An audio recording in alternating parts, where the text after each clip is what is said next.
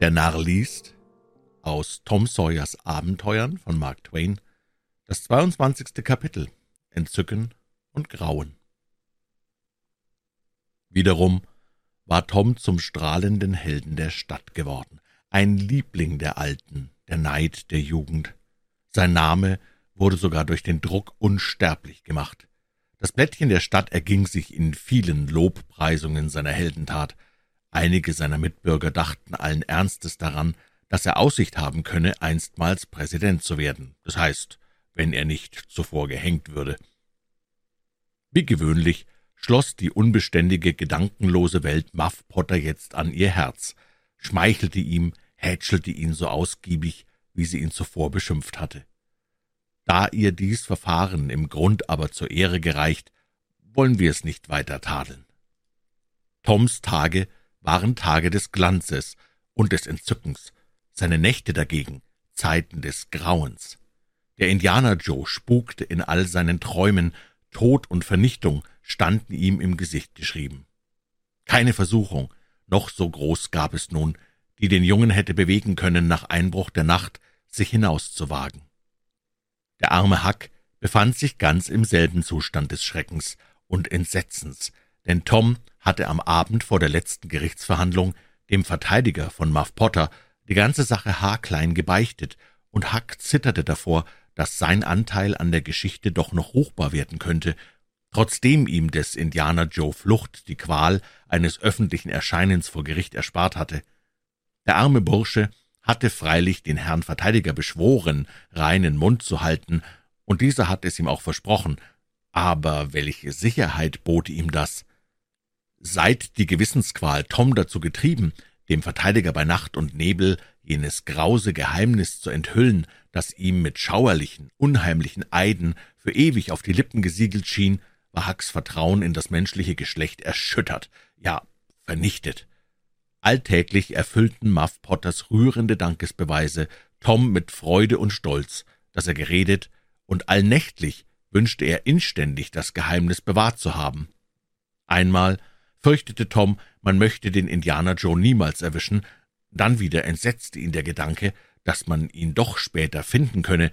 Er fühlte mit Bestimmtheit, dass er keinen ruhigen Atemzug mehr tun könne, ehe dieser Mensch nicht tot sei und er seine Leiche gesehen habe. Belohnungen waren ausgesetzt, die ganze Gegend durchsucht worden, aber kein Indianer Joe wurde gefunden. Man hatte eines jener allwissenden, scheue Ehrfurcht einflößenden Wunderwesen, einen Detektiv aus St. Louis verschrieben. Der schnüffelte umher, schüttelte sein weißes Haupt, sah geheimnisvoll aus und hatte denselben erstaunlichen Erfolg, den die meisten Angehörigen seines Berufes erringen, das heißt, er entdeckte, wie er sagte, den Schlüssel zum Rätsel. Da man aber besagten Schlüssel nicht des Mordes verklagen und hängen konnte, fühlte sich Tom, nachdem der weise Mann gegangen, ebenso unsicher als zuvor. Die Tage schleppten sich langsam dahin, zum Glück aber nahm ein jeder neue Tag ein klein wenig von der Seelenangst mit sich hinweg, die auf dem armen Knaben lastete. Der Narr liest aus Tom Sawyers Abenteuern von Mark Twain das 23. Kapitel Die Schatzgräber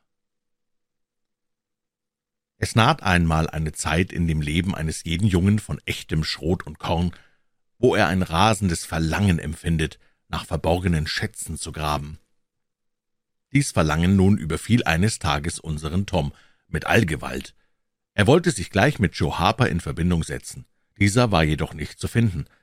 Dann schaute er sich nach Ben Rogers um, und der war fischen gegangen.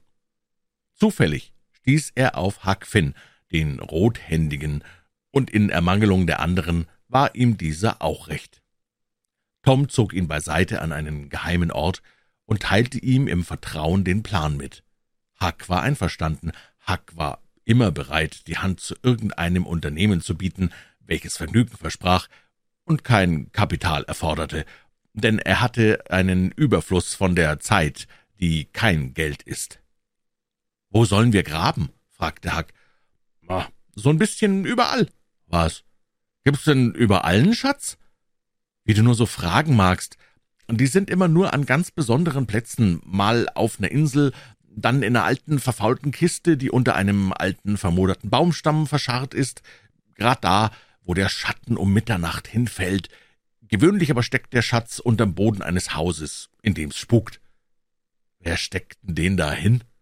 Wer? Ei, Räuber natürlich, wer denn sonst? Etwa ein Vikar, der die Sonntagsschule hält, was? Was weiß ich? Das weiß ich aber gewiss, ich würd den Schatz nicht irgendwo vergraben, wenn er mein wär, sondern nehmen und ausgeben. Und lustig damit leben. Ich auch. Räuber aber machen's anders. Die vergraben ihn immer und lassen ihn liegen. Und gucken gar niemal danach. Nee. Sie wollen wohl, aber dann haben sie die Zeichen vergessen oder sterben gewöhnlich. Na, auf jeden Fall liegt der Schatz da eine Ewigkeit und wird rostig. Und dann, nach einiger Zeit, entdeckt mal einer ein altes gelbes Papier, auf dem steht, wie man die Zeichen finden kann. Ein Papier, an dem man eine Woche lang und länger rumbuchstabieren und entziffern muss, dann steht nichts weiter drauf als geheimnisvolle Krakelfüße und Hieroglyphen. Hiero was? Hieroglyphen. Bilder und Gekritzel und solchen Zeug, von dem man meint, es habe gar keinen Sinn. Hast du so ein Papier, Tom?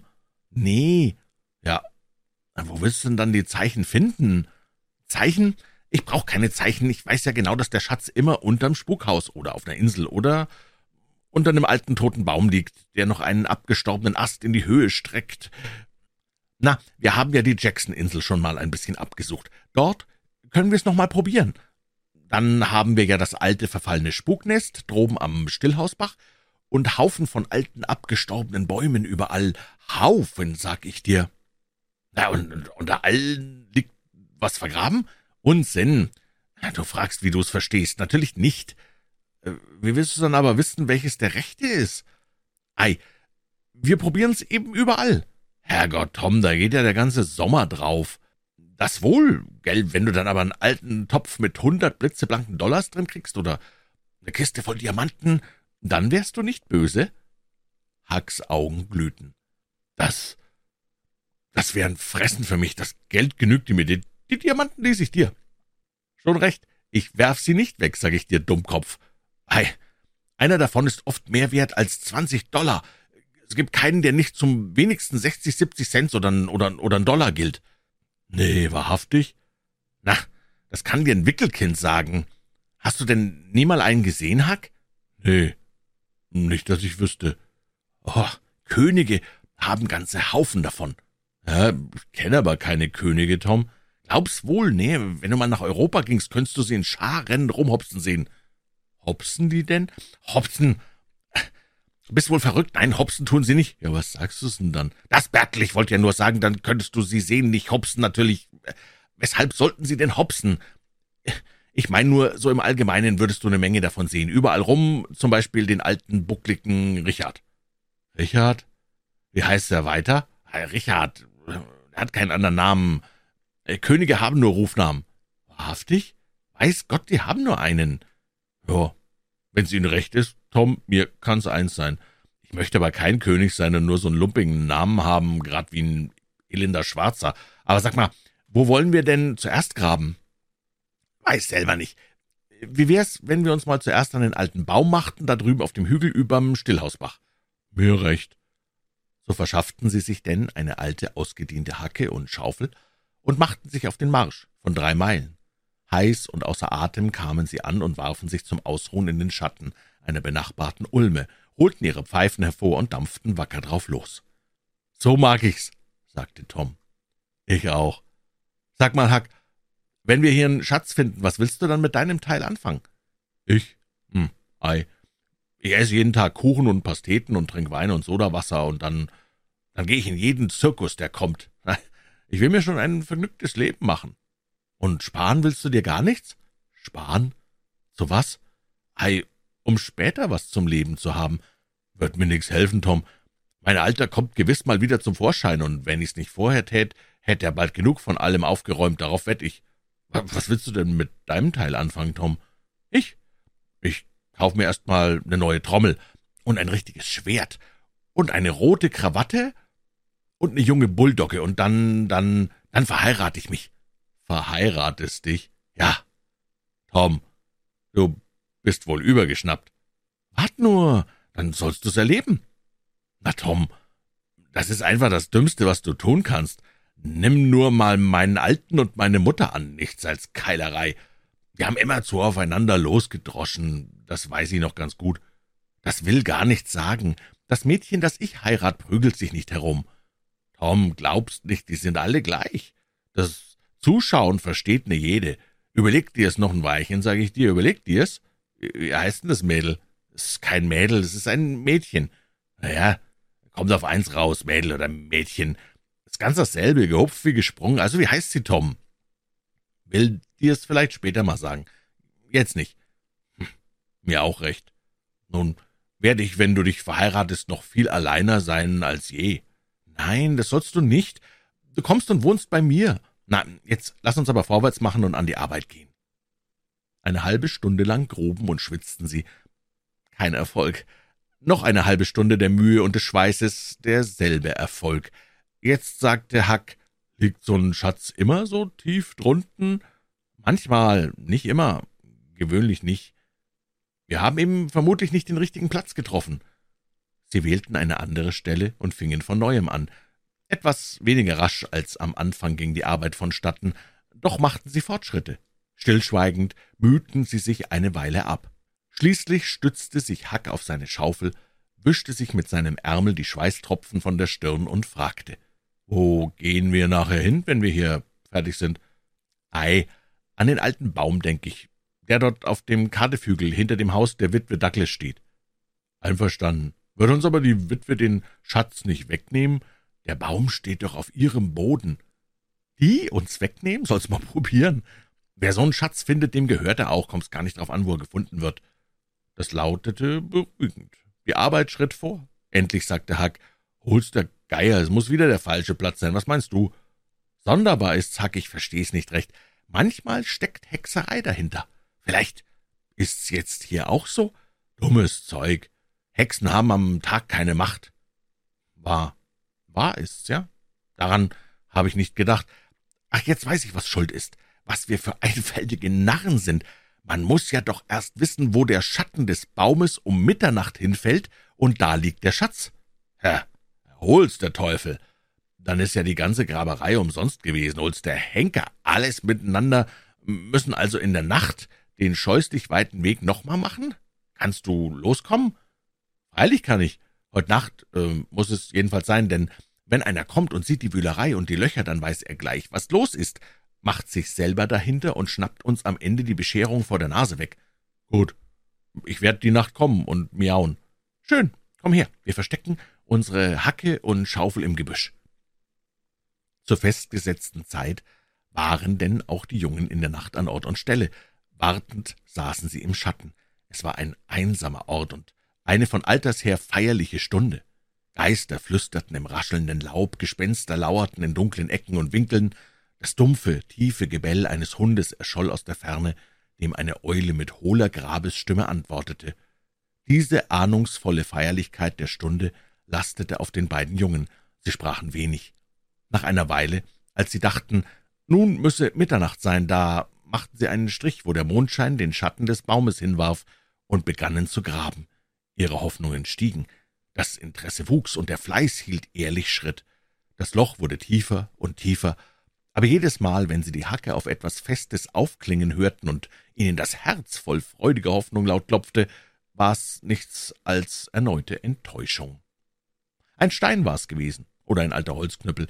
Endlich sagte Tom, es nutzt nichts, Hack ist wieder der falsche Platz. Kann nicht sein, Tom. Wir haben den Schatten aufs Haar abgezirkelt. Weiß ich. Aber da ist noch was anderes. Was denn? Ja, Sie, wir haben doch die Zeit nur so ungefähr erraten. Am Ende war es zu spät oder zu früh? Huck ließ die Schaufel sinken. Das ist's, weiß Gott, sagte er. Da liegt der Hund begraben. Ich meine, wir lassen die Sache bleiben.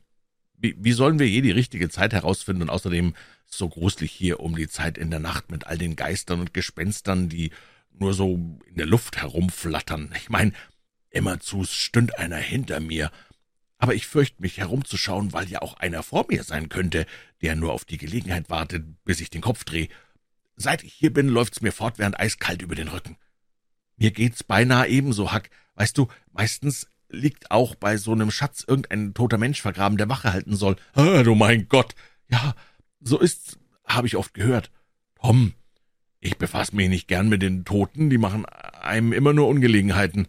Ich habe auch keine Lust, sie aufzuwecken. Denk mal, wenn der hier plötzlich seinen Schädel rausstreckt und was sagen wollte. Tom, hör auf, ist ja schauerlich. Das ist Zack.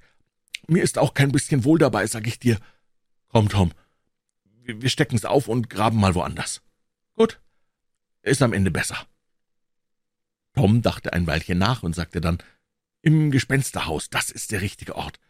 Hol's der Geier, ich mag keine Häuser, in denen's spukt, Tom. Weiß Gott, Gespenster sind fast noch schlimmer als tote Menschen.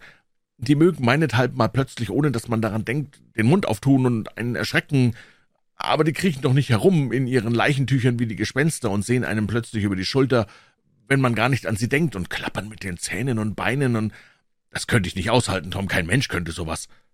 Ja, aber Hack, Gespenster spuken doch nur in der Nacht. Am Tage werden sie uns dort am Graben nicht hindern. Hm, das ist wohl wahr. Aber du weißt selber, dass keiner hier gern dem Gespensterhaus nahegeht, bei Tag nicht und nicht bei Nacht. Naja, das ist doch auch nur, weil mal einer da ermordet worden ist. Aber gesehen hat man nie was Unheimliches in der Nacht um das Haus herum. Höchstens mal ein blaues Licht am Fenster vorbeihuschen, keine richtigen Gespenster. Ja, wo du aber so ein blaues Flämmchen siehst, Tom, da kannst du Gift drauf nehmen, dass ein Geist dicht dahinter ist. Das ist doch so klar wie was. Denn wer anders als Geister brauchten so ein Licht?